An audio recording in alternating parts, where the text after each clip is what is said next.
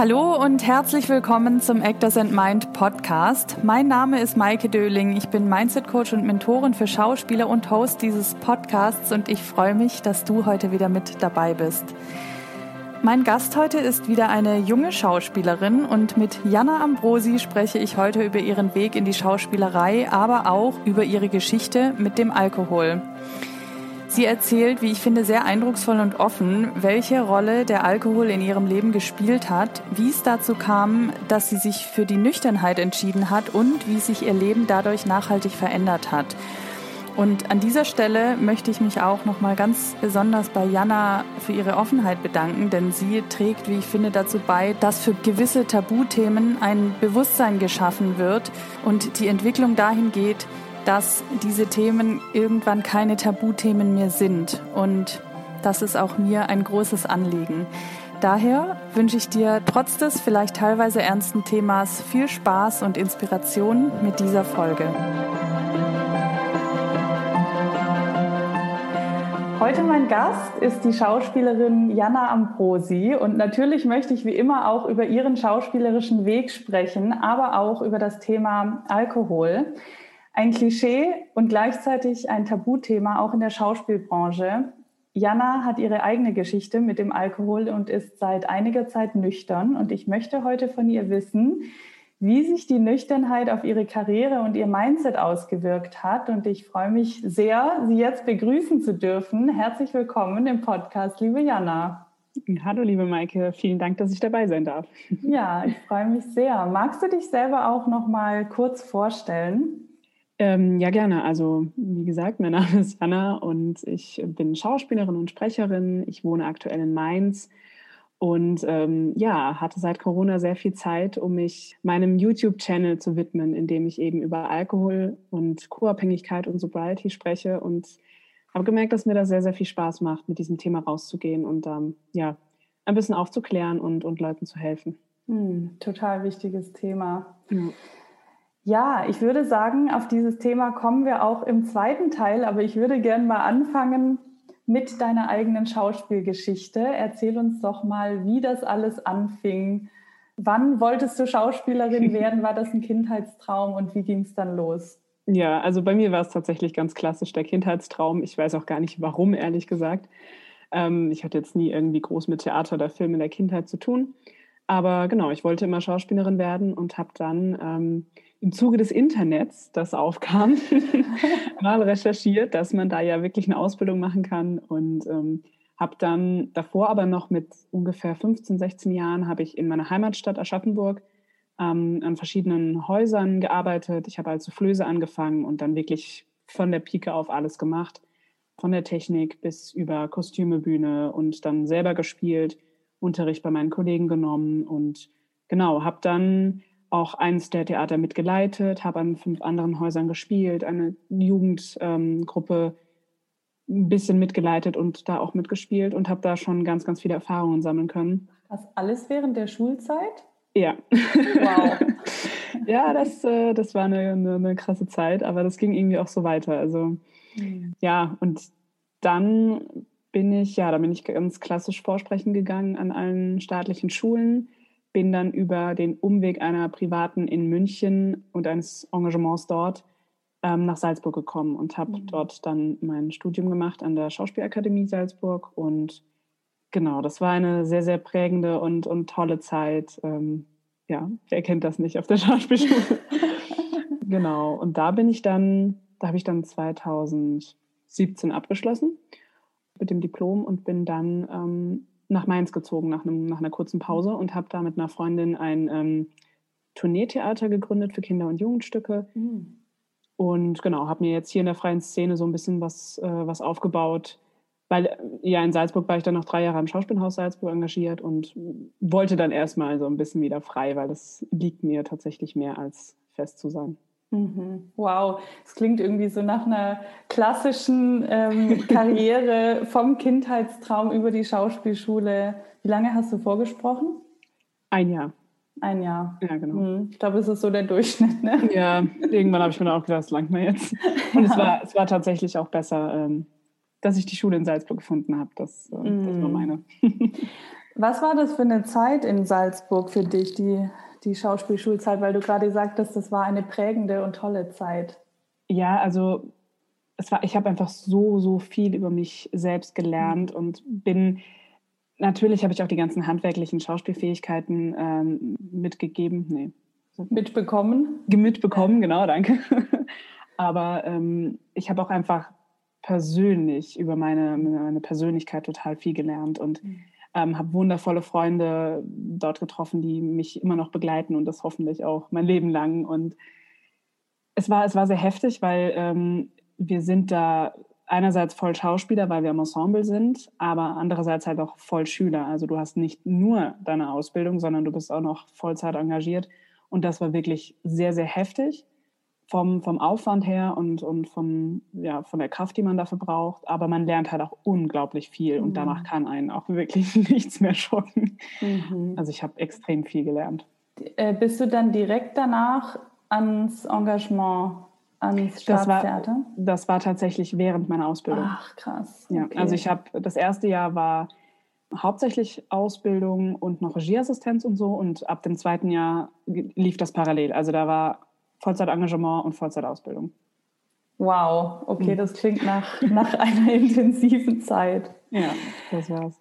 Warum bist du nach Mainz gezogen? Weil ich da mit meiner ähm, Freundin eben dieses, dieses Tourneetheater ah, okay. gegründet habe. Genau. Und es ist nicht ganz, also ich komme aus Aschaffenburg und das ist jetzt nicht so weit weg, so eine Stunde. Und da konnte ich wieder so ein bisschen zu meiner Family und zu meinen alten mhm. Freunden mhm. und mhm kannte hier auch noch von früher viele Leute, die mir so den Einstieg in die freie Szene erleichtert haben, weil es ist so Mainz, Wiesbaden, Frankfurt ist das so ein Konglomerat und mhm. ja. Jetzt hast du gesagt, ihr habt ein Theater, äh, ein Kinder- und Jugendtheater, ge Tourneetheater genau. gegründet. Ja. Ähm, wie hattest du einfach den Mut, dich sozusagen selbstständig oder in die freie Szene zu begeben? Ich hatte tatsächlich den Drang, weil ich das ja vor meiner Ausbildung schon sehr aktiv und exzessiv betrieben habe und mhm. ich gemerkt habe, dass mir das mehr liegt. Also ich bin ein sehr organisierter Mensch, ähm, ich bin sehr gerne selbstständig und mein eigener Chef und das liegt mir einfach mehr als ähm, klassisch am Stadt- oder Staatstheater zu sein, alles vorgesetzt zu bekommen, nicht wirklich Mitspracherecht zu haben. Also ich mhm. finde es wesentlich spannender in der freien Szene mit ja. ganz vielen verschiedenen Leuten und verschiedenen Projekten zu arbeiten. Ja, das heißt, wie muss ich mir das vorstellen? Ihr habt euer Tourneetheater gegründet und ihr, also ihr beide plant auch die Projekte, besetzt die Projekte, spielt ihr auch selber in den Stücken? Wie, wie muss ich mir das vorstellen? Genau, also das, äh, ich bin tatsächlich jetzt nicht mehr dabei aus anderen Gründen, aber ähm, das war so, wir haben, ja, wir haben alles gemacht. Wir haben die Organisation uns unter uns aufgeteilt äh, meine Freundin hat dann die Stücke geschrieben und Regie geführt und wir haben jeweils auch noch in den Stücken gespielt und ähm, ja, wir haben alles selber gemacht und haben das dann halt an Schulen und Kitas verkauft mhm. und Buchhandlungen. Wir haben auch schon in eine Edeka Center gespielt. Also es war äh, ja, wir haben viele Auftrittsmöglichkeiten vor Corona gehabt. Schön. Ach so, ja. Wie ist das jetzt für euch? Ja, also jetzt, ich meine, das Gute dadurch, dass wir ein Tourneetheater sind, ist, dass wir keine Fixkosten haben. Mhm. Also ich meine, unsere Stücke liegen in ihren Koffern rum und äh, in unseren Köpfen und warten darauf, dass sie wieder mhm. aufgeführt werden können. Also von daher pausiert es einfach gerade und wir versuchen halt jetzt so ein bisschen dann in die Open-Air-Schiene ähm, zu gehen im Sommer, falls das geht und so. Ähm, und haben jetzt, also meine Freundin eben, ich bin ja nicht mehr dabei, aber sie hat jetzt ähm, viel auch so Filmprojekte gestartet und so und das läuft dann alles unter diesem Decknamen von Colibri Entertainment, so heißen mhm. wir. Und genau. Schön. Jetzt haben wir es ja am Anfang auch angekündigt, dass wir heute über das Thema Alkohol und Nüchternheit auch sprechen, in Bezug auch auf die Branche. Ich habe diese Woche in deinen Podcast reingehört und da hast du sehr eindrucksvoll und offen, wie ich finde, deine eigene Geschichte mit dem Alkohol erzählt. Magst du uns vielleicht einmal sagen, warum dieses Thema so wichtig für dich ist und was da deine Geschichte ist, die da dahinter steckt? Ja, also das Thema begleitet mich tatsächlich schon mein Leben lang, auch wenn ich das erst sehr, sehr spät erfahren habe. In meiner Familie ist Alkoholismus ein großes Thema. Meine Mutter war Alkoholikerin. Sie ist letztendlich auch daran gestorben, als ich sieben war. Und mein Vater war auch Alkoholiker ist aber seit ähm, meiner Geburt trocken. Und ähm, ja, also ich bin mit Alkohol aufgewachsen. Ich habe mich, seit ich drei war, um meine Mutter gekümmert, der es immer schlechter ging, weil sie dann auch ein paar Jahre später daran gestorben ist. Und habe das aber tatsächlich dissoziiert. Also ich habe das einfach verdrängt, den meisten Teil meiner Kindheit. Und ähm, habe dann ganz klassisch, sage ich mal, äh, mit 14 auf Partys angefangen, selber Alkohol zu trinken und wusste damals ja nicht, dass das so ein Thema in meiner Familie ist oder bei mir ist. Bin dann, habe immer mehr gefeiert natürlich und, und dann auch in der Schauspielszene ist es jetzt auch nicht unüblich, dass man dann ähm, einiges trinkt. Und das hat sich dann irgendwann immer mehr gesteigert bei mir. Also ich habe zwar jetzt nie sonderlich mehr getrunken als die anderen in meinem Umfeld, aber ich habe irgendwann gemerkt, dass der Alkohol mir einfach nicht mehr gut tut und dass, dass mein Leben in, in, in Bahnen gerät, die ich ja, die, die ich nicht gut finde, die ich nicht gut heißen kann. Und, und ich habe gemerkt, ich möchte so nicht mehr weiterleben und mhm. ähm, habe nach einem Ausweg gesucht und habe dann angefangen, ähm, mich mit meiner Kindheit mehr auseinanderzusetzen. Und ähm, dann ist auch mein Opa gestorben und im Zuge dessen wurde mir dann erzählt, dass meine Mutter eben starke Alkoholikerin war, dass sie daran gestorben ist und ähm, genau, was dann halt alles so bei uns daheim so ein bisschen passiert ist, was die anderen eben wussten. Und da habe ich dann angefangen, mich ähm, mit ja, Aufwachsen in alkoholkranker Familie auseinanderzusetzen und habe dann irgendwann gemerkt, so, ach krass, also ich bin dann auch in eine Selbsthilfegruppe gegangen zu Alanon und da habe ich dann gemerkt, so, ja, also ich rede hier darüber, wie, wie schlimm mein Leben verlaufen ist, weil meine Eltern getrunken haben, trinke aber selber noch Alkohol. Hm. Und da habe ich dann angefangen, so mehr Bücher über Nüchternheit oder über das Alkoholproblem an sich zu lesen, Podcasts zu hören. Genau, und dann bin ich relativ schnell, ich glaube, es hat so drei, vier Monate gedauert und dann habe ich gesagt, okay, ich probiere das jetzt einfach mal und ähm, seit dem Tag bin ich nüchtern. Und das wow. war tatsächlich auch die beste Entscheidung, die ich je hätte treffen können. Was heißt, also du hast gesagt, in deiner Kindheit hast du das verdrängt. Kannst du dich daran erinnern, dass du, dass dir schon Dinge auch aufgefallen sind? Oder was bedeutet es genau, dass du das Ganze dissoziiert oder verdrängt hast? Mm, das heißt tatsächlich, dass ich mich an den allergrößten Teil meiner Kindheit nicht erinnern kann. Mhm. Also es gibt fragmentarische Erinnerungen, ein paar schöne, einige nicht so schöne. Die stärkste, sage ich mal, ist die, dass meine Mutter mich mit einer ähm, mit so einem Welcherholz durch die Wohnung gejagt und geprügelt hat die hatte ich tatsächlich von Anfang an, dachte aber, ich hätte sie mir eingebildet und dass das nicht wahr sein kann, weil ich dachte damals ja noch, meine Mutter war, sage ich mal, äh, eine liebevolle Mutter und so. Das war sie bestimmt auch, aber halt auch oft nicht. Genau. Und irgendwann hat sich herausgestellt, dass diese Erinnerung gab es tatsächlich. Meine Mutter hat mich ähm, geschlagen und geprügelt und ähm, genau. Also so, es gibt so, so, ein paar Dinge, an die ich mich erinnern kann, aber der größte Teil ist tatsächlich einfach schwarz. Also es, mhm. mein Leben fängt in meiner Erinnerung so vielleicht mit, mit zehn ungefähr an. Mhm. Und das ist schon relativ spät für Kinder. Also mhm. normalerweise erinnert, mich, erinnert man sich ja schon wesentlich Stimmt. früher. Ja. ja. Und dein Vater, du hast gesagt, der ist nüchtern geworden. Genau. Hat er auch bei euch gelebt oder? Nee, also das war, ähm, sag ich mal, eine Affäre. Ah, okay. Und ähm, wir haben in den letzten Jahren ein schwieriges Verhältnis, also wir, wir, hatten noch nie ein sonderlich gutes Verhältnis. Langsam nähern wir uns ähm, wieder so ein bisschen an. Aber das war immer sehr schwierig, weil, glaube ich, eben diese, diese Mechanismen, die zwischen, ähm, die, oder die in einer Familie mit Alkoholismus herrschen, die müssen aufgearbeitet werden. Und mhm. das war ja ganz lange, wusste ich das selber nicht und habe dann natürlich auch nicht daran gearbeitet. Über seine Seite kann ich da nicht sprechen, das, äh, das weiß ich nicht, aber es war einfach sehr, sehr schwierig und wir sind immer wieder aneinander geraten. Und ähm, ja, müssen da irgendwie eine Ebene finden, oder das würde ich mir jedenfalls wünschen, um da zusammenzukommen. Aber das, das ist nicht so einfach tatsächlich. Hm. Wer hat dir gesagt, dann, als dein Opa gestorben ist, was, also wer hat dir die Geschichte dann erzählt, was wirklich passiert ist? Das war meine Tante. Also meine Mutter hatte noch einen Bruder oder hat noch einen Bruder, den gibt es noch. Hm. Und ähm, genau, seine Frau hat mir das dann erzählt. Es war eine sehr aufgeladene Stimmung natürlich, weil gerade eben erst mein Opa gestorben ist, der mir persönlich sehr, sehr wichtig war und auch meiner Tante und meinem Onkel natürlich. Und meine Mutter hatte vor allem am Ende ein sehr schwieriges Verhältnis zu den beiden, weil sie halt sehr aggressiv wurde, wenn sie getrunken hat und sehr, sehr verletzend. Und den beiden eben sehr viel Schmerz zugefügt hat. Und deswegen haben die, glaube ich, auch sehr lange nicht darüber gesprochen, weil das für die mhm. beiden auch sehr, sehr mhm. emotional ist. Und ähm, da, ja, da hat sie mir das dann mal so erzählt. Mhm. Wow, was war das für ein, was hat das mit dir gemacht im ersten Moment?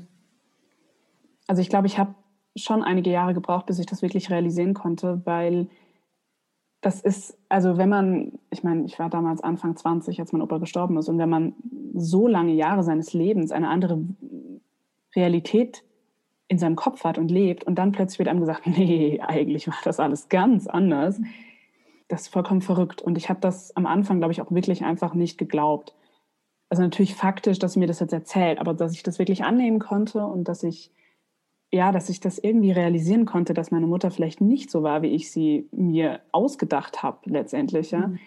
Und mein ganzes Leben und irgendwie meine Geschichte, das hat schon echt gedauert. Und das, das war schon auch ein Schock, den ich erstmal verarbeiten musste. Mhm.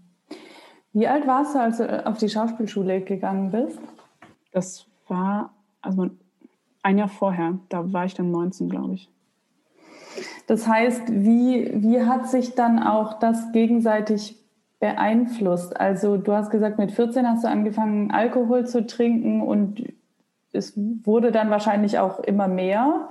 Wie, wie hat sich dann auch das, die Schauspielschulzeit und die Zeit am Theater etc. Auf, darauf ausgewirkt oder wie hat sich das gegenseitig beeinflusst? Also die Zeit an der Schauspielschule war die Zeit, in der ich am meisten Alkohol getrunken habe. Das kann ich auf jeden Fall sagen.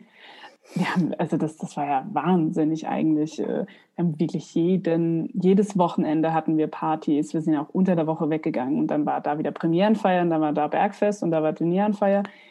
Also das war, und dann einfach ganz normales Feierabendbier irgendwie und dann hatten wir Kinderstücktour und haben drei Wochen lang durchgefeiert und das hat schon maßgeblich dazu beigetragen, dass ich wesentlich mehr getrunken habe. Auch einfach, weil die Clique so cool war und die Leute mhm. und dieses ganze, ich meine, es war jetzt nicht ein Riesenhaus, aber man, man kannte sich, man hat wirklich tolle Feiern auch gefeiert. Wir hatten super viel Spaß, aber es war halt immer der Alkohol dabei und auch wirklich sehr, sehr viel.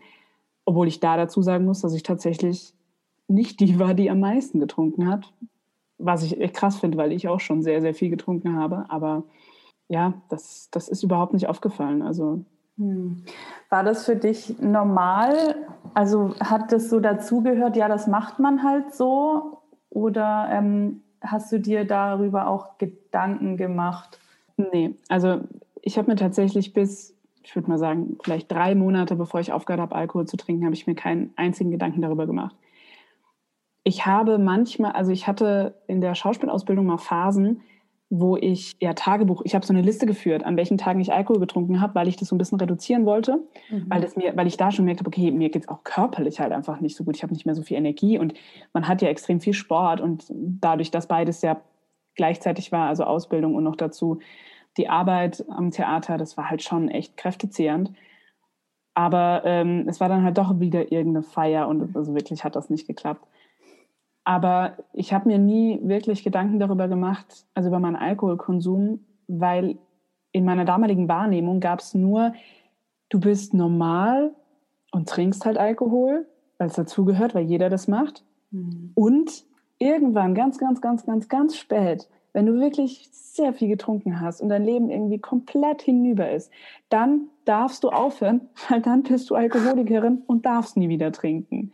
Also das, was ich jetzt lebe, zu sagen, ich möchte keinen Alkohol mehr trinken, weil das, ich möchte es einfach nicht, das gab es bei mir nicht. Ich hatte wirklich nicht diese Option im Kopf, ich kann auch einfach aufhören. Ich muss nicht weiter trinken. Das gab es wirklich nicht bei mir. Das ist so verrückt.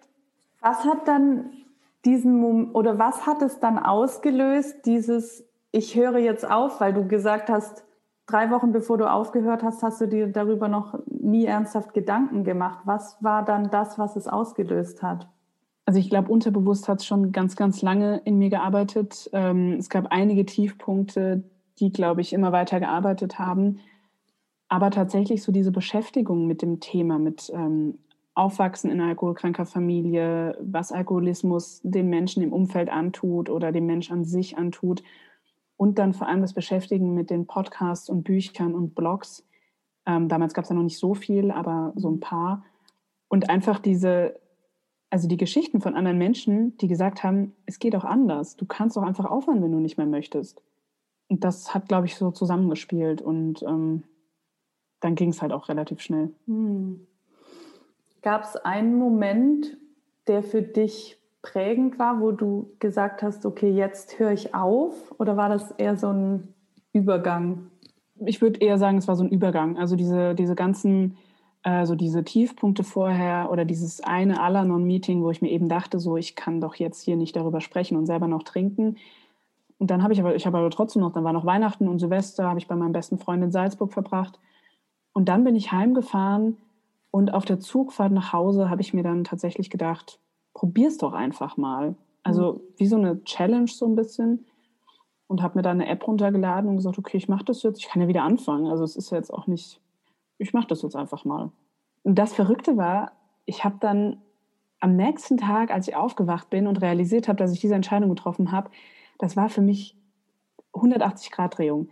Also ich meine, ich hatte es ja noch nicht lange probiert, aber trotzdem wusste ich, das ist es. So mir selber diese Erlaubnis zu geben, nicht mehr trinken zu müssen, das hat alles verändert. Allein dieser Satz ist schon krass, ne? Sich selbst die Erlaubnis geben, nicht mehr trinken zu müssen. Ja. Es, es klingt ja wirklich so, als wäre das so von außen auferlegt. Ja, also ich habe letztens erst darüber nachgedacht und natürlich hat mich jetzt keiner gezwungen, Alkohol zu trinken. Ja, klar, ja. Offensichtlich. Aber andererseits Gruppenzwang und Alkohol ist so omnipräsent in, in, in dieser Gesellschaft. Es ist ja tatsächlich so, du musst dich aktiv dagegen entscheiden, Alkohol zu trinken. Mhm. Weil ansonsten wird überall, komm, trink doch da was mit oder wir stoßen jetzt hier an oder dir geht's schlecht, dann musst du jetzt einen trinken, damit es dir wieder besser geht und so. Also du musst dich ja wirklich aktiv dagegen entscheiden. Es ist ja nicht die Normalität, dass man nicht trinkt, sondern die Normalität ist, dass man trinkt. Mhm. Im Gegensatz, also zum Beispiel beim Rauchen ist es eher normal, dass man nicht raucht, statt mhm. dass man raucht. Aber beim Rauchen sagt dir ja auch keiner, wenn du aufgehört hast, was, du hast aufgehört, na komm. Also eine Zigarette kannst du doch jetzt mit. Also das stell dich nicht so an. Das sagt dir dann keiner. Da wirst du beglückwünscht. Und beim Alkohol ist das halt noch nicht der Fall. Das stimmt. Aber auch mit dem Rauchen, das hat sich tatsächlich auch gewandelt, glaube mhm. ich, weil früher, also in meiner Jugend war es noch so, da haben alle geraucht und ich weiß noch, dass es mir schwer fiel, irgendwann aufzuhören, weil ich mhm. immer so die Einzige war, auch in der Uni dann und so. Ja, ja, voll. Du sagst, vorher gab es auch ein paar Tiefpunkte. Woher kamen die? Also war, warst du da irgendwie unzufrieden mit deinem Leben oder was, was hat dazu geführt? Ja, also das waren, einerseits war das eine sehr ähm, heftige Geschichte mit meinem damaligen Ex-Freund, ähm, mit dem ich eine lange Geschichte an sich schon habe, der damals dann aber Krebs bekommen hat und sich dann nicht mehr gemeldet hat. Und das war richtig, richtig schlimm für mich. Und das war ein Punkt, wo ich dann mein hoch und heiliges Gesetz nicht alleine zu trinken gebrochen habe und dann eine Woche lang ja jeden Tag eine Flasche Wein getrunken habe, um irgendwie darauf klarzukommen. Ähm, das war eine ganz, ganz schwere Zeit und im Zuge dessen war es dann auch so, dass eine andere relativ toxische Beziehung aus Salzburg so ein bisschen wieder aufgelebt ist und ähm, er ist auch ein Kind aus alkoholkranker Familie und wir haben uns, glaube ich, beide, wir haben uns echt nichts gegeben und es war richtig, richtig schlimm und da habe ich dann natürlich auch noch mal mehr getrunken, ähm, auch weil ich wieder in dem Umfeld in Salzburg war, wo ich einfach immer viel getrunken habe. Und das führte dann irgendwann auch dazu, dass, dass ich meinen besten Freund verprügelt habe.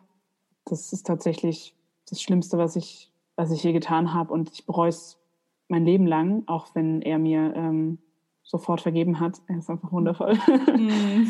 Aber das war so ein, das war so ein Punkt, wo ich, ich glaube, ich hatte einfach, also durch den vielen Alkoholkonsum hatte ich sowieso keine, ich hatte nicht mehr wirklich Kontrolle über mein Leben. Und dann kamen eben noch diese beiden Männergeschichten hinzu und letztendlich war es tatsächlich so, dass ich ihn verprügelt habe anstelle dieser beiden Männer, weil ich einfach, mhm. weil die mich so verletzt haben und ich mich so verletzt habe lassen. Das war einfach furchtbar. Und das war an so einem Punkt, wo ich mir dachte, ich kann, so kann es nicht weitergehen. Das bist nicht mehr du. du sowas tue ich nicht. Mhm. Aber den Zusammenhang mit dem Alkohol, den hatte ich damals noch nicht. Ah, okay. Ja, aber krass, ja, auch zu realisieren, so dass, wer, wer bin ich eigentlich, ne? Ja. ja.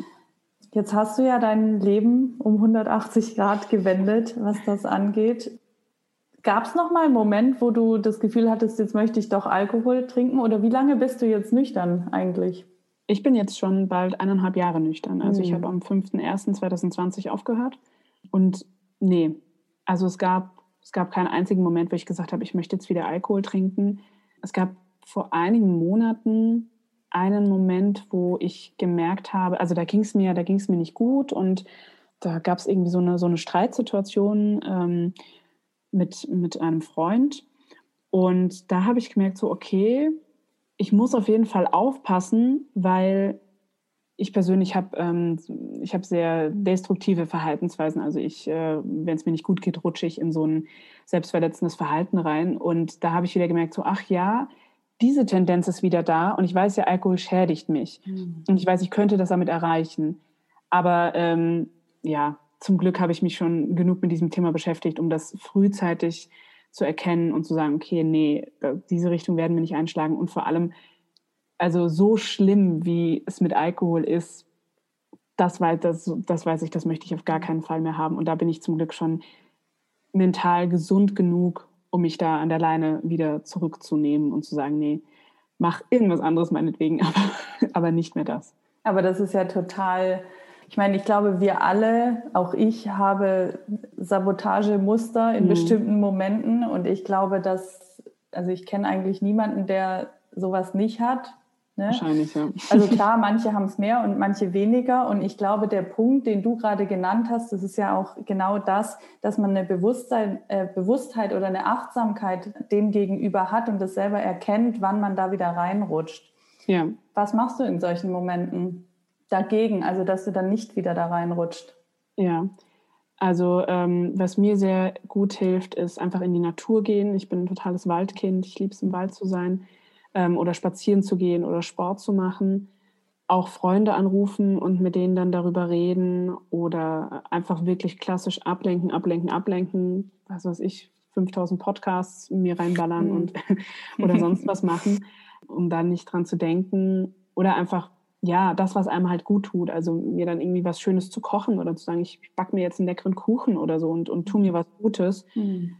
Und Tagebuch schreiben, das hilft mir auch sehr. Ja. Also die Sachen einfach rauszuschreiben. Schön. Was hat sich durch die Nüchternheit für dein Leben und auch für deine Karriere verändert? Also für mein Leben hat sich alles verändert. da gibt es keinen Punkt, der nicht positiv davon beeinflusst wurde. Sei es jetzt, dass ich mehr Energie habe und einfach wesentlich besser schlafe, keine Kater mm. mehr habe. Oder dass ich auch einfach, ich bin klarer geworden. Und das mm. lieb, ich liebe das so sehr, diese Klarheit, die plötzlich in meinem Kopf herrscht.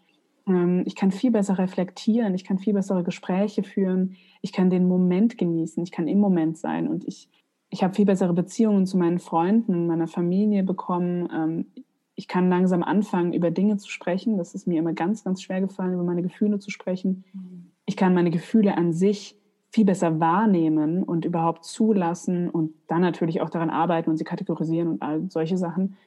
Ja, also es ist einfach alles hat sich verbessert und auch ja, was, was die Karriere angeht, ich meine, so viel ähm, konnte sich da durch Corona jetzt nicht verändern. Ja. Aber ich habe gemerkt, dass ich dadurch, dass ich auch mehr mit mir selbst in Kontakt bin und, und immer mehr anfange, in mir selbst zu sein, dass ich meine Bedürfnisse viel besser wahrnehmen kann und auch anfangen kann, ähm, dafür einzustehen und, und, und auch daran zu arbeiten, dass sie erfüllt werden und auch zu gucken, was möchte ich denn eigentlich wirklich? Möchte ich dieses Projekt wirklich machen oder, oder ist das vielleicht einfach nichts für mich? Muss ich vielleicht irgendwas in meinem Leben verändern? Ich habe auch meinen zweiten Burnout jetzt vor eineinhalb Jahren angefangen. Das klingt ein bisschen blöd, aber also ich hatte wieder meinen zweiten Burnout und bin immer noch dabei, mich da so ein bisschen rauszuarbeiten und habe da dann auch ganz lange überlegt, ist Schauspiel überhaupt noch meins? Möchte ich mhm. vielleicht was ganz anderes machen? Und bin jetzt zum Glück ähm, langsam zu dem Ergebnis gekommen, okay, nee, es ist doch der Beruf, den ich machen möchte und vielleicht muss ich ein paar Stellschrauben ändern, vielleicht gehe ich mehr aufs Sprechen, weil mir das sehr, sehr viel Spaß macht. Mhm. Vielleicht ähm, ja, verändere ich einfach die, die Aufträge, die ich annehme und manche nehme ich einfach nicht mehr an und solche Sachen. Also da einfach diese Bewusstheit zu bekommen und wirklich das zu machen, was ich machen möchte und das auch umzusetzen und mir diese Grenzen auch zu, zu setzen, das, das hat sich ganz stark verändert. Hm. Das finde ich gerade ganz, ganz stark, was du da gerade sagst, ähm, weil ich glaube, es geht einfach so sehr darum, dass wir auf unsere Bedürfnisse hören. Und ja, ich, also wenn du jetzt gerade so sprichst, habe ich auch so das Gefühl, dass du durch die Nüchternheit halt auch bestimmte Dinge einfach angeschaut hast und dir selber klar geworden bist, wer bin ich eigentlich mhm. und was möchte ich eigentlich, anstatt Dinge wegzudrücken, die, ähm, ja, wo man, ich meine, warum drückt man die weg? Wahrscheinlich, weil man Angst hat vor Ablehnung oder weil man Angst hat, für sich einzustehen und dann, ja, halt Konflikte zu bekommen oder sowas. Ja. Oder wie siehst du das? Was, was drückt man weg mit Alkohol? Alles eigentlich. Also ähm, ja, halt ganz stark, glaube ich, so eine Angst vor Ablehnung, eine Angst aus seiner Komfortzone rauszugehen und Sachen zu verändern, sich Unangenehmes einzugestehen. Ich glaube, bei ganz, ganz vielen Menschen, vor allem wenn sie dann ein bisschen älter sind, ist es auch so diese diese Angst, dass einem vielleicht klar wird, ich habe bis jetzt ein Leben gelebt, das eigentlich nicht mir selbst entspricht und eigentlich müsste ich so, so viel ändern oder ich müsste viele Menschen aus meinem Leben vielleicht ja, entlassen, weil sie mir einfach nicht gut tun. Aber ähm, ich gehe halt den einfachsten Weg und ähm, versuche mit Alkohol diese negativen Gefühle zu unterdrücken, was halt leider überhaupt nicht funktioniert. Aber ähm, das versuchen wir natürlich auch sowas wie vielleicht gesamtgesellschaftlich, dass man sieht, was alles überhaupt nicht passt, was alles gerade falsch läuft. Aber es ist halt so ein Teufelskreis. Man versucht dann, dann dieses Negative durch den Alkohol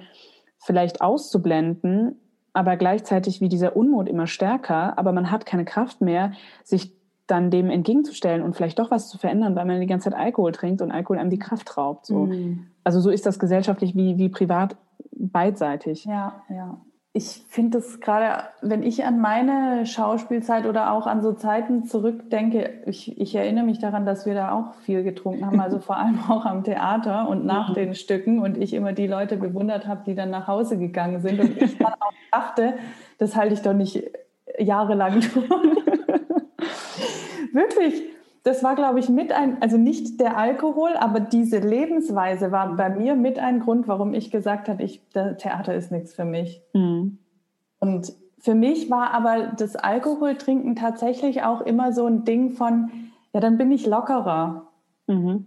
Ich erinnere mich sogar daran, dass wir bei, also wirklich bei, bei, ganz wenigen Stücken oder so, aber haben wir auch mal vorher ein Glas Sekt getrunken oder so. Mhm.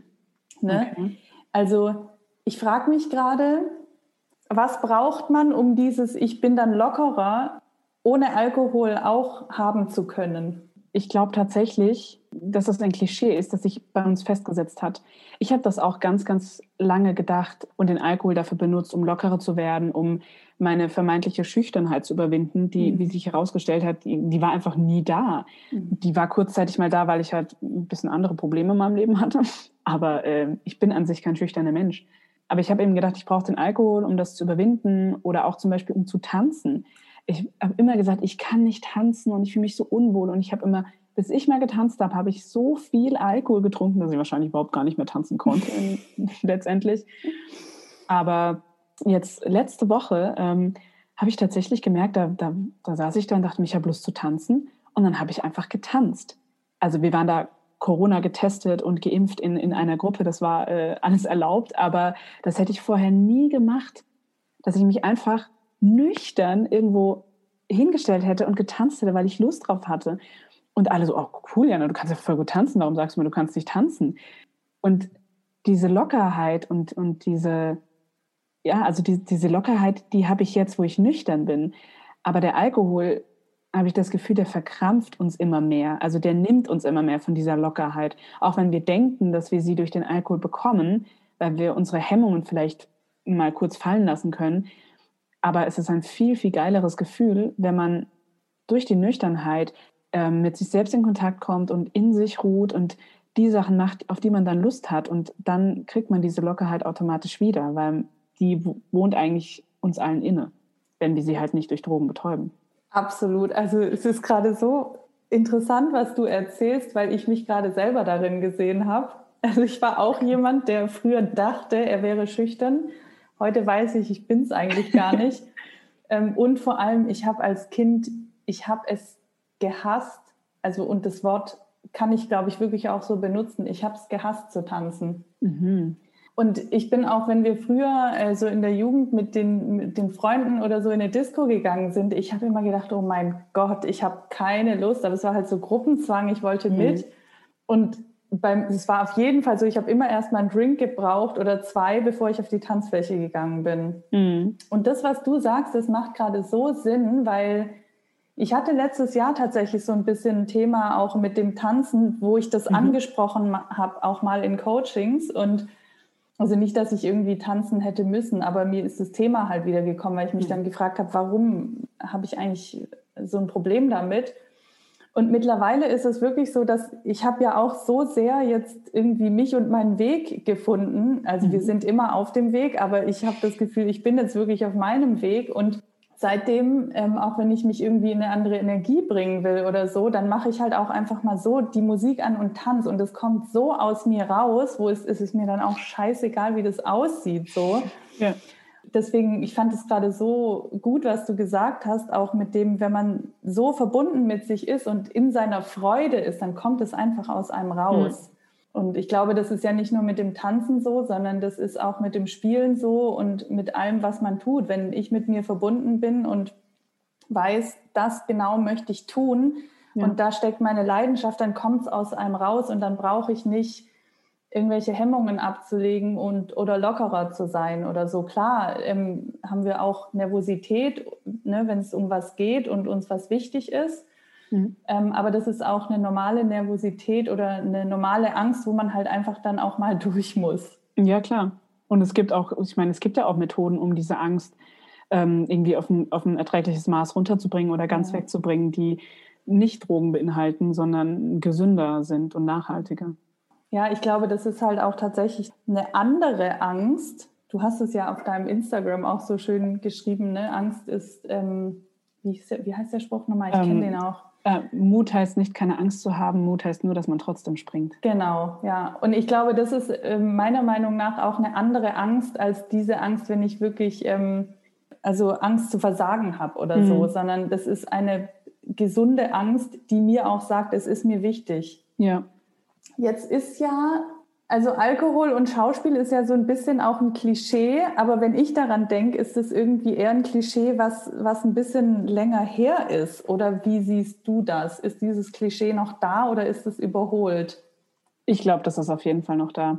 Jedenfalls auch meiner Erfahrung nach, was, was meine ganzen Kollegen angeht und, und was, was ich irgendwie aus verschiedensten Häusern höre und sehe, ist es nicht nur ein Klischee, sondern es ist, es ist die, die Wirklichkeit. Also ich glaube, dass der Großteil der Schauspieler durchaus gut viel Alkohol konsumiert. Ähm, ich glaube halt auch, dass die Schauspieler und Schauspielerinnen sich da selbst drin wiederfinden. Also so war das bei mir auch so ein bisschen. Man, man, man kennt eben dieses Klischeebild und man denkt sich, ja, man ist Künstler, da muss man dann rauchen und Alkohol trinken und dann kriegt man ja auch dann mehr Kreativität, was total Schwachsinn ist, aber das denkt man dann so und ähm, so ein bisschen auch dieses Bild, dass ja, so ein bisschen abgefuckten Künstlers, der dann da halt nach seiner Vorstellung irgendwie noch, sein, noch seine zwei Feierabendbiere trinkt und äh, seine, seine Zigaretten raucht und so.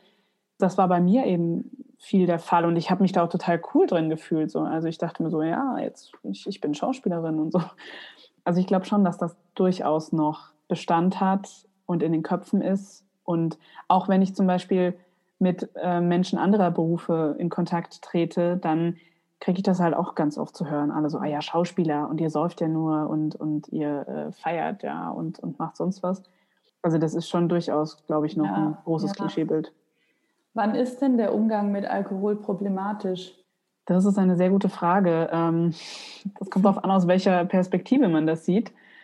Medizinisch betrachtet ist jeglicher Konsum von Alkohol problematisch, weil es keinen risikolosen Konsum von Alkohol gibt. Also Alkohol ist einfach ein Gift für den Körper und ähm, da ist jeder Schluck schon Gift. Wenn man jetzt einen möglichst risikoarmen Konsum ähm, festmachen wollen würde, sagt die WHO, ist das für ähm, Männer ein Bier am Tag und für Frauen ein kleines Bier am Tag mit zwei bis drei alkoholfreien Tagen die Woche. Ich weiß nicht, wie es dir geht. Ich kenne sehr, sehr wenig Menschen, die so wenig Alkohol trinken. Mhm. Aber ja, das ist eine Sache, die man, glaube ich, selber für sich herausfinden muss. Also man sollte sich einfach fragen, ob der Alkohol einem gut tut und ob der Alkohol das Leben besser macht. Ähm, man kann auch gerne einfach mal ausprobieren, ob man es schafft, einen Monat oder zwei Monate ohne Alkohol zu leben, ob das leicht ist. Und da auch wirklich ehrlich zu sich zu sein und sich zu überlegen, kann ich es mir überhaupt vorstellen, ein Leben ohne Alkohol zu führen? Wie viel Alkohol trinke ich denn und zu welchen Anlässen und warum eigentlich wirklich? Weil wir trinken Alkohol nicht wegen des Geschmacks. Alkohol schmeckt nicht. Wenn du einem Kind Alkohol zu trinken gibst, dann spuckt es das wieder aus, weil es einfach eklig schmeckt. Wir haben uns daran gewöhnt, aber es schmeckt eigentlich nicht. Und wenn es wirklich, wirklich, wirklich wegen des Geschmacks ist, warum trinkst du dann keine alkoholfreien Alternativen? Weil die schmecken heutzutage wirklich sehr gut und genauso wie Alkohol, also wie alkoholhaltige Alternativen. Aber meistens trinken wir es halt nicht wegen des Geschmacks beziehungsweise Menschen, die wirklich wegen des Geschmacks Alkohol, Alkohol trinken, die fragen sich nicht, ob sie einen problematischen Umgang damit haben. Also ähm, ja, sich fragen, ob der Alkohol einem wirklich gut tut und ob es nicht besser wäre, wenn man ihn weglässt. Also eigentlich, wenn man sich die Frage stellt, einfach mal ausprobieren und mhm. wirklich ehrlich zu sich sein. Und dann merkt man, ob es einem wirklich leicht fällt und man sagt, man zwei Monate überhaupt nicht daran denkt oder ob man dann doch immer mal wieder daran denkt, dass man gerne was trinken würde. Ja. Was sind denn eigentlich die Dinge, die, also vor denen man Angst hat, wenn man jetzt daran denkt, okay, ich möchte aufhören? Wovor hat man dann Angst? Also ich glaube, man hat ganz oft Angst, ähm, nicht mehr dazuzugehören, dass man seine Freunde verliert, dass man langweilig wird, ähm, dass man uncool wird, dass man sich nicht mehr entspannen kann, dass man nicht mehr seinen Stress abbauen kann ja, und dass das Leben schwieriger wird, weil der Alkohol einen ja immer so gut runterbringt und so ähm, entspannt und, und ein Freund in allen Lebenslagen ist. Aber ich habe noch keinen Menschen getroffen, der nüchtern wurde und der auch nur eine dieser Ängste bestätigt hat. Also das ist einfach nicht der Fall. Im Gegenteil, das Leben wird so viel bunter und, und wundervoller und auch die Menschen, also natürlich gibt es dann Menschen, die vielleicht nicht mehr in dem Leben sind, aber das ist dann auch gut so, weil das waren dann halt irgendwie Saufkumpanen und nicht ähm, wirkliche Freunde, die, die an mir als Person interessiert waren. Und man, man wird auch jetzt nicht, nicht mehr eingeladen oder so, sondern im Gegenteil, viele Leute finden das vielleicht toll, dass man nicht mehr trinkt und dass man jetzt ein viel besserer Gesprächspartner ist, dass man viel besser zuhören kann, dass man auch mal weiß, wann man sich zurückhalten muss dass man viel besser reflektieren kann und interessantere Gedanken hat, dass man viel mehr Spaß mit einem haben kann, mhm. weil man auch einfach gelöster und lockerer ist und, und mehr bei sich. Ja, es ist einfach ein wundervolles Leben ja. Alkohol. Wie hat sich dein Umfeld geändert dadurch? Tatsächlich eher wenig, weil ich würde mal sagen, also ich hatte einfach nicht so viele Menschen, mit denen ich jetzt nur um des Trinkens willen befreundet war.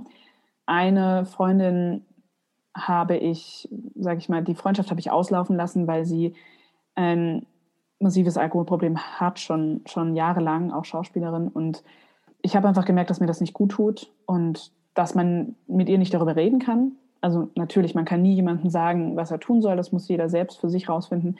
Und sie war nicht so weit, das rauszufinden zu dem Zeitpunkt. Und ich habe einfach gemerkt, mir tut das nicht gut, der Kontakt mit ihr. Genau, also mit ihr habe ich den Kontakt so ausschleichen lassen und ansonsten habe ich eigentlich, hat sich nicht, nicht viel verändert. Also es sind neue Leute dazugekommen ähm, und die bestehenden Beziehungen haben sich intensiviviert. Das auf jeden mhm. Fall. Und wie musstest du dich manchmal rechtfertigen, dass du jetzt nichts trinkst? Und wie bist ja. du damit umgegangen? Also diese Gespräche führe ich auch heute noch. Äh, ich meine, so lange bin ich jetzt auch noch nicht nüchtern, aber die, die führe ich immer noch. Ähm, ich glaube, das wird auch noch sehr, sehr lange anhalten, bis sich so gesamtgesellschaftlich da was verändert. Es ist unterschiedlich. Also meistens sage ich einfach, ich möchte halt nicht mehr Alkohol trinken oder ähm, dass ich früher zu viel getrunken habe oder dass mir der Alkohol nicht gut tut. Wenn ich ein bisschen provozieren möchte, frage ich auch gerne mal, ja, warum trinkst du eigentlich Alkohol? ähm, da wissen die meisten Leute dann nicht so wirklich eine Antwort drauf. Aber die meisten sind eigentlich tatsächlich eher dann interessiert. Also wenn ich sage, ich trinke keinen Alkohol, so, ach ja, echt, warum? Und ähm, wenn ich echtes Interesse spüre, dann, dann sage ich auch, dann erzähle ich ein bisschen was davon und dann ergeben sich auch ganz interessante Gespräche. Genau, aber ich gehe da eigentlich relativ offen mit um und ähm, ist für mich überhaupt gar keine Frage, jemals wieder Alkohol zu trinken. Von daher brauche ich da auch nichts irgendwie verheimlichen.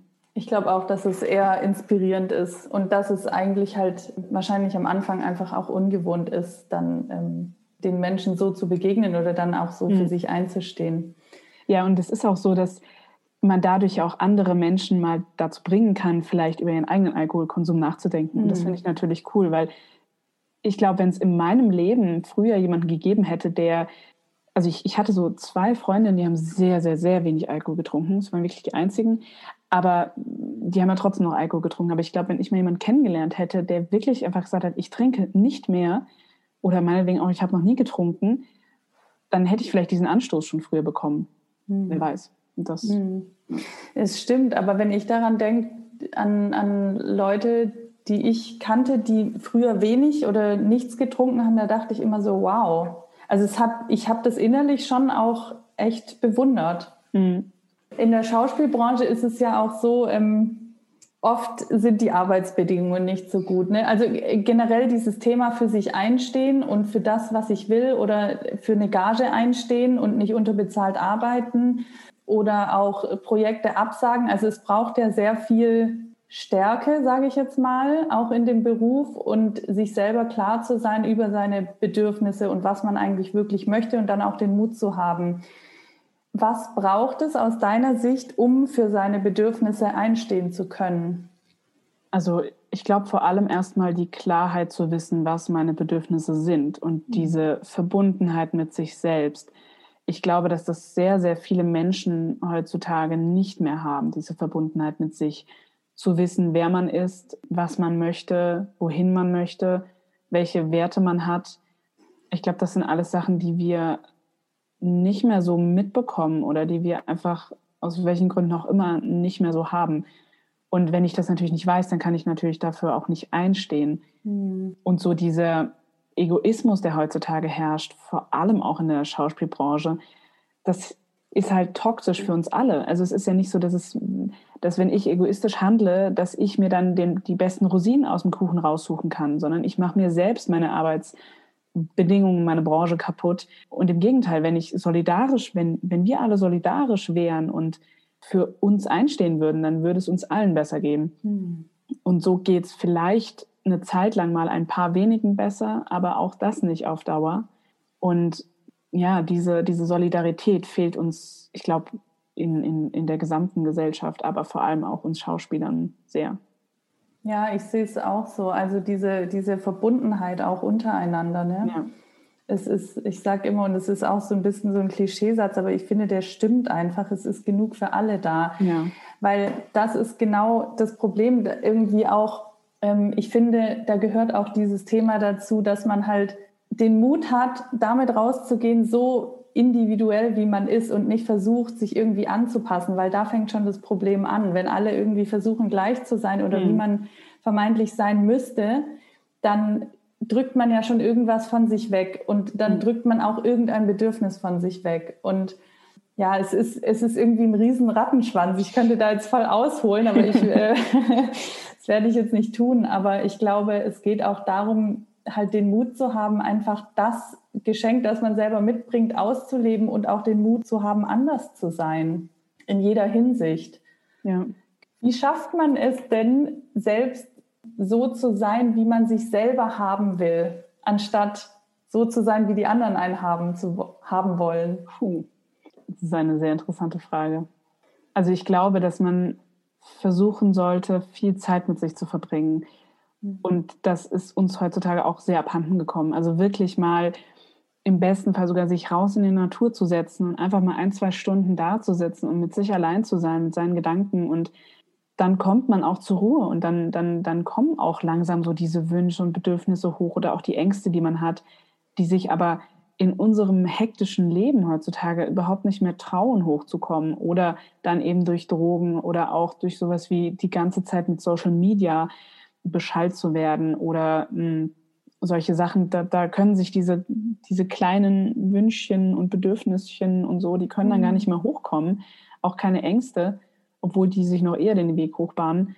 Und ich glaube, da verlieren wir einfach den Bezug zu uns selbst. Aber wenn wir auch den Bezug zu uns selbst nicht mehr haben, dann müssen wir natürlich bei anderen die Anerkennung versuchen zu holen, die wir uns selbst nicht geben können. Und dann versuchen wir natürlich so zu werden, wie die anderen uns haben wollen Und dann legen wir immer mehr Wert auf die Meinung anderer. Und natürlich durch Social Media und, und all das ist das heutzutage noch schwieriger geworden und oder sagen wir mal noch leichter, diese Anerkennung von den anderen zu bekommen und sich ähm, ja sich anzuziehen wie jeder andere auch, sich äh, die Musik zu hören, die jeder hört, die Podcasts, die Bücher etc. und so. Da können wir ja gar nicht mehr wirklich rausfinden, was wir selbst eigentlich wollen, weil wir den Bezug zu uns selbst verloren haben, weil wir keine Zeit mehr mit uns selbst verbringen, mhm. ohne abgelenkt zu werden. Mhm. Total. Es klingt so einfach, ne? Wir, ja. wir, wir, gehen in die Natur oder verbringen Zeit mit uns selbst, aber ich, ich weiß auch selber, dass es in manchen Momenten echt nicht einfach ist, mhm. dem Raum zu geben, weil man es unterbewusst auch schon spürt, dass dann da was hochkommt, was ja. vielleicht auch ein bisschen unbequem ist. Ja, und weil wir das auch so uns antrainiert haben. Also ich bin auch eben gerade dabei, zu versuchen, mir selbst regelmäßig diese Zeit mit mir selbst zu gönnen. Aber es ist wirklich schwer. Auch weil natürlich das Angebot an mega interessanten und wichtigen Sachen so groß ist. Allein wie viele Podcasts es gibt, die ich gerne hören würde. Aber ich habe und YouTube-Videos und Bücher und dies und jenes, aber es, die Zeit ist halt nicht da. Das Überangebot ist schon so dermaßen groß. Und letztendlich ist mir letztens aufgefallen, eigentlich weiß ich die Sachen alle schon. So, ich muss mir nicht noch den zehnten Podcast über dieses Thema anhören. Ich weiß es schon, ich muss es nur mal zulassen. Ich muss dieses Wissen nur mal hochkommen lassen. Mhm. Und da brauche ich halt die Zeit für mich. Aber das ist, es ist extrem schwer. Ja, die Zeit für sich und auch das Vertrauen dann, ne? dass das, mhm. was aus einem selber kommt, genau das Richtige ist. Genau, ja, das stimmt. So dieses Vertrauen, also ich habe das auch total verloren. Ich denke immer, die anderen müssen mir sagen, wie ich das jetzt lösen kann oder wie das jetzt ist oder so. Aber eigentlich, nee, wie, wie soll mir das jemand anders sagen können? Der kann mir einen Denkanstoß mhm. geben, aber es kommt, es kann nur aus mir selbst kommen. Ja, es ist so interessant. Das ist auch, was ich im Coaching immer wieder sage. Coaching ist nicht dafür da, dass ich jemandem sage, wie er es zu tun hat, sondern Coaching ist dafür da, dass ich den Raum aufmache und die richtigen Fragen stelle, dass jemand aus sich selber heraus die mhm. Lösung findet. Weil ich kann demjenigen nicht sagen, was genau sein individueller Weg ist. Aber ich kann ihn dabei unterstützen. Das ist genau das, ja. Genau, ich wollte eigentlich fragen, wie können wir mehr Bewusstsein für dieses Thema schaffen? Und äh, gleichzeitig dachte ich so, du tust das ja auch schon mit deinem YouTube. Channel. Jetzt komme ich nämlich wieder auf diese Frage zurück. Wie entstand dein YouTube-Kanal und was genau machst du da? Ähm, ja, der entstand daraus, dass ich, ähm, nachdem ich ungefähr so ein halbes Jahr nüchtern war und in der Zeit sehr exzessiv den Podcast von Nathalie Stüben gehört habe, mir gedacht habe, oh, vielleicht will die mich ja auch interviewen. und äh, ja, und habe ihr dann geschrieben und da haben wir dann auch eine Folge aufgenommen. Die äh, kam jetzt im Februar dann raus, ein bisschen verspäteter. Und da habe ich mir dann gedacht, so, zu der Zeit habe ich sehr viele YouTube-Videos geschaut. Dann habe ich mir gedacht, da gibt es überhaupt nichts über dieses Thema, gibt es auf YouTube. Und dann dachte ich mir so, du bist Schauspielerin, dir ist egal, was andere von dir denken. Du hättest die Möglichkeiten, über dieses Thema offen zu sprechen und anderen zu helfen. Und da war es dann schon vorbei, da war die Idee da und konnte nicht mehr weggedrückt werden. Und ähm, dann habe ich angefangen, die Videos zu machen und äh, hätte tatsächlich, ich meine, ich, ich, bin jetzt nicht so irgendwie mega groß mit dem Channel aktuell, aber trotzdem hätte ich nie gedacht, dass da so viel Resonanz kommt und auch den Podcast, den ich mit meiner Mitbewohnerin äh, eine Zeit lang gemacht habe, dass wir haben so viele tolle Nachrichten bekommen und das ist einfach, also ich finde es super und es freut mich sehr, dass ich da Menschen mithelfen kann. Es macht sehr, sehr viel Spaß und es ist mir einfach wirklich ein Herzensanliegen, über dieses Thema ähm, aufzuklären. Also ich spreche eben über Alkohol, über Sobriety, äh, wie toll die Nüchternheit ist und ähm, auch vermehrt möchte ich jetzt über Co-Abhängigkeit sprechen, also Aufwachsen in einer alkoholkranken Familie und ja, da aufklären, Tools mit an die Hand geben und den Menschen einfach irgendwie so die Sicht auf dieses Thema ermöglichen. Hm. Wow, danke schön. Und ich meine auch hier mit dieser Folge ähm, schaffen wir ja ein Stückchen mehr Bewusstheit darüber. Ja, da bin ich dir sehr dankbar, dass du hier bei mir zu Gast bist. Ähm, ja, gibt es etwas, was du unseren Zuhörerinnen und Zuhörern gerne noch mit auf den Weg geben möchtest? So viel. Wir haben Zeit. also jetzt auf mein Thema bezogen möchte ich vor allem sagen, gebt euch die Chance, das einfach mal auszuprobieren. Also gebt dem Ganzen eine Möglichkeit, weil es scheint zwar so, dass das Leben mit Alkohol, auch wenn man nicht so viel trinkt und vielleicht ist Alkohol, vielleicht stört er einen ja nicht so und man denkt, ja, es ist ja überhaupt kein Problem in meinem Leben. Aber vielleicht ist es das doch und vielleicht ist, ist das Leben ohne Alkohol einfach viel, viel besser und so gut, wie man sich es überhaupt nie hätte vorstellen können. Und ich hätte es wirklich nicht gedacht, dass es so gut ist. Ich denke immer so, du hörst dich an, als würdest du extrem übertreiben und bist in so einer Sekte und möchtest jetzt jeden davon überzeugen. Aber es ist halt, es ist so eine kleine Stellschraube, aber es kann so, so, so viel im Leben verändern. In allen Bereichen. Und ich führe jetzt schon ein Leben und ich bin noch, noch lange nicht am Ende äh, der ganzen Umwälzungen, die sich durch die Nüchternheit ergeben können. Aber ich führe jetzt schon ein Leben, was ich mir in all den Jahren nicht mal zu träumen gewagt mhm. hätte. Und es lohnt sich, sich einfach mit dem Thema mal auseinanderzusetzen und zu reflektieren und auszuprobieren, wie es, wie es ohne Alkohol ist, weil anfangen kann man immer wieder. Also wenn es blöd ist ohne Alkohol, kann man ja wieder zum nächsten Kiosk gehen. Stimmt. Oh, ich, auch wenn du das so erzählst, ich spüre diese Fülle, die, die das Leben ausmacht. Das ist so schön. Und ich habe auch äh, auf deiner Webseite, glaube ich, ein Zitat gelesen von Hermann Hesse. Das möchte ich jetzt gerne mal vorlesen. Das fand ich nämlich cool. Meine Geschichte ist nicht angenehm. Sie ist nicht süß und harmonisch wie die erfundenen Geschichten. Sie schmeckt nach Unsinn und Verwirrung, nach Wahnsinn und Traum, wie das Leben aller Menschen, die sich nicht mehr belügen wollen. Ich fand dieses Zitat so gut, weil es ist wirklich dieses, wenn ich aufhöre, mich selbst zu belügen, dann kommt das aus mir heraus, was ich wirklich zu geben habe und warum ich hier auf dieser Welt bin. Und ja, natürlich kommen dann auch irgendwelche Schatten hoch und irgendwelche Dinge, aber wir haben alles in unserem Leben erlebt aus irgendeinem Grund und ähm, wir können das wandeln, wie eine meiner Klientinnen so schön gestern gesagt hat.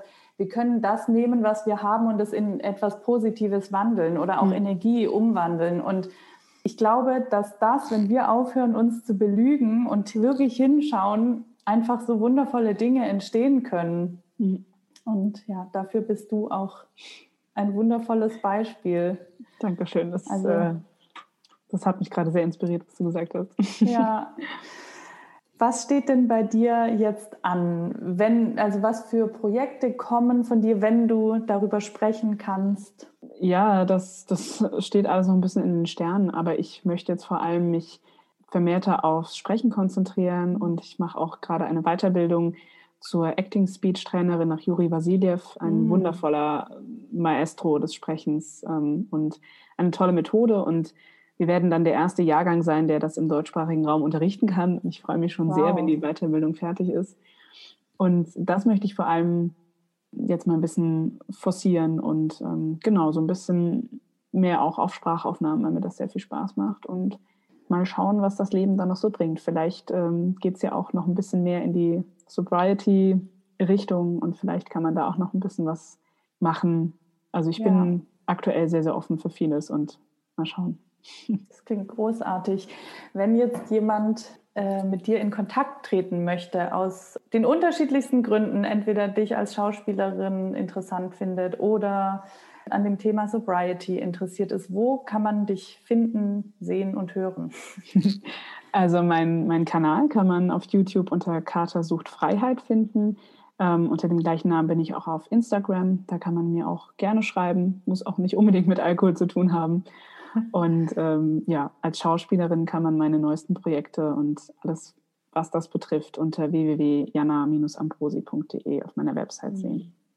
Werde ich alles sehr gerne verlinken. Dankeschön. Ich danke dir sehr für deine Zeit. Ich danke dir für deine Offenheit, mit der du deine Geschichte erzählst und ja, für den Weg, den du gehst. Das ist sehr inspirierend für viele.